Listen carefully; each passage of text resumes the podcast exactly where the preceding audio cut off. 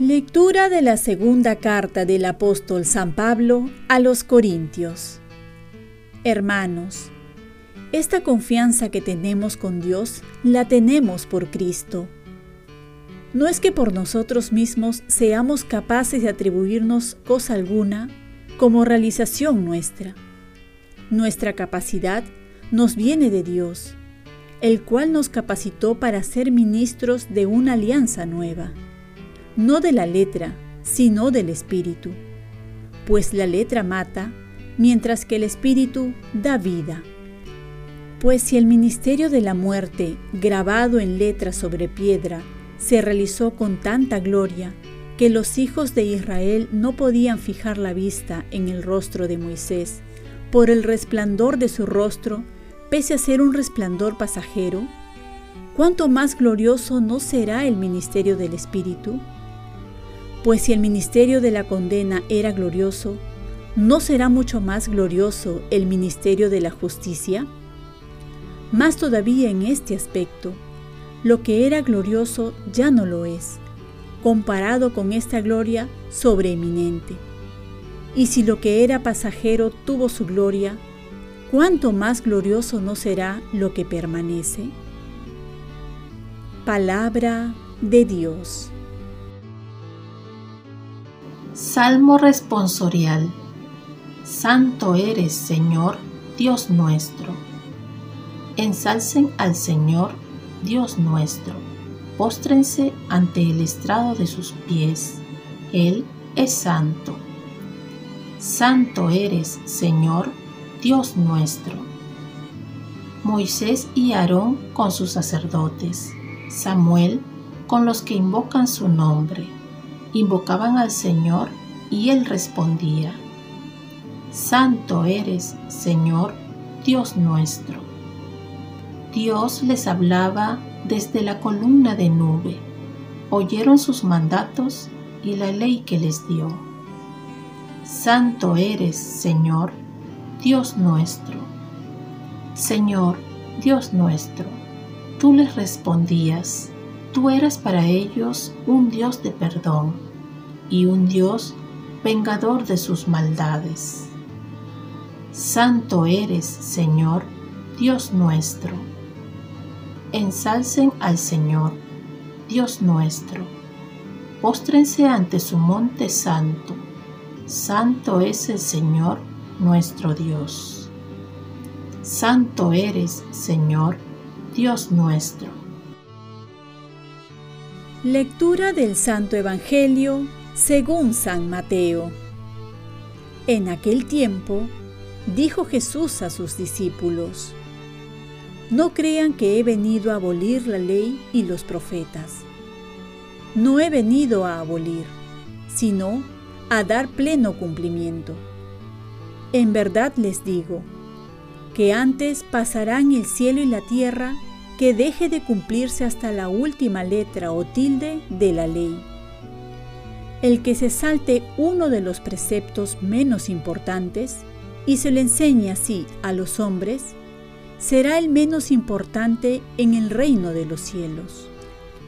Pero quien los cumpla y enseñe, será grande en el reino de los cielos. Palabra del Señor. Paz y bien Cumplir los mandamientos por amor y con la gracia de Dios. ¿Es difícil cumplir los mandamientos? La respuesta es sí.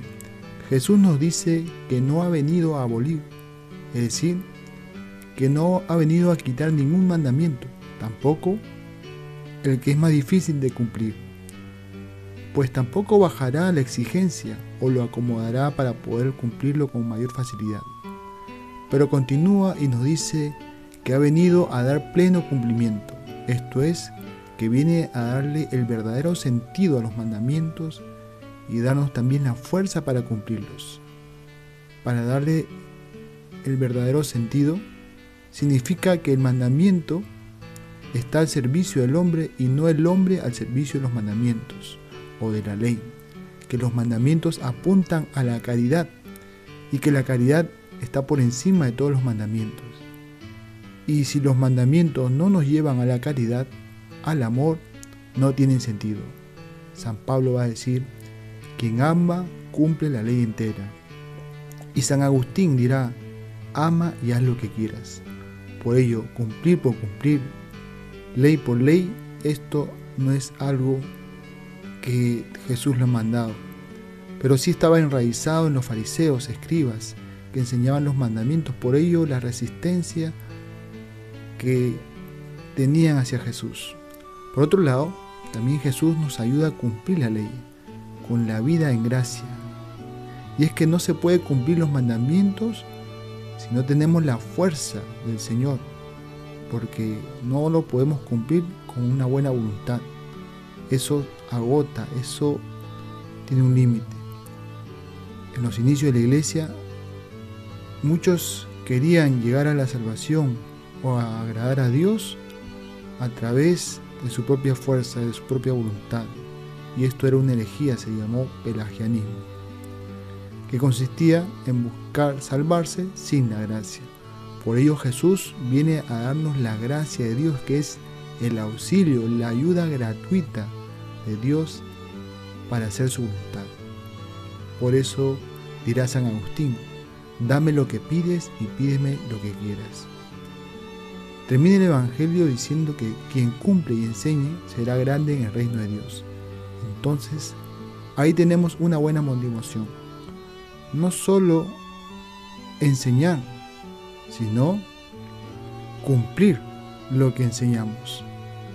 Y no solo cumplir algunos mandamientos, sino todos los mandamientos y cumplirlos por amor y con la gracia de Dios. Oremos, Virgen María, ayúdame a cumplir los mandamientos por amor y con la gracia de Dios. Ofrezcamos nuestro día. Dios Padre nuestro, yo te ofrezco toda mi jornada en unión con el corazón de tu Hijo Jesucristo, que sigue ofreciéndose a ti en la Eucaristía para la salvación del mundo. Que el Espíritu Santo sea mi guía y mi fuerza en este día para ser testigo de tu amor. Con María, la Madre del Señor y de la Iglesia, te pido por las intenciones del Papa. Con San José Obrero, te encomiendo mi trabajo y mis actividades de hoy para que se haga en mí tu voluntad. Y la bendición de Dios Todopoderoso, Padre, Hijo y Espíritu Santo, descienda sobre ti. Cuenta con mis oraciones que yo cuento con las tuyas y que tengas un santo día.